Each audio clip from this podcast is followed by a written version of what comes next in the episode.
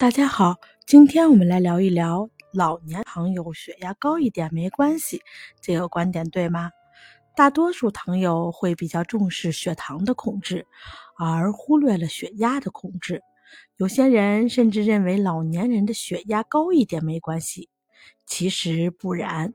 糖尿病因代谢紊乱可引起全身并发症，高血压是重要的危险因素，是致死致残的主要原因之一。约百分之六十到百分之八十的糖友死于心血管并发症。为防治并发症、提高生活质量，国内外多个指南均明确的规定。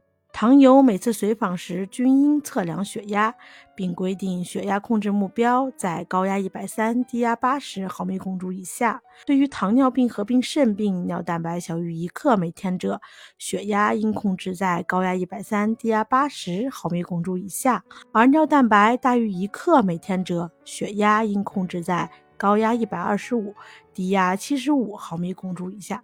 你明白了吗？关注我，了解更多的糖尿病知识。下期见，拜拜。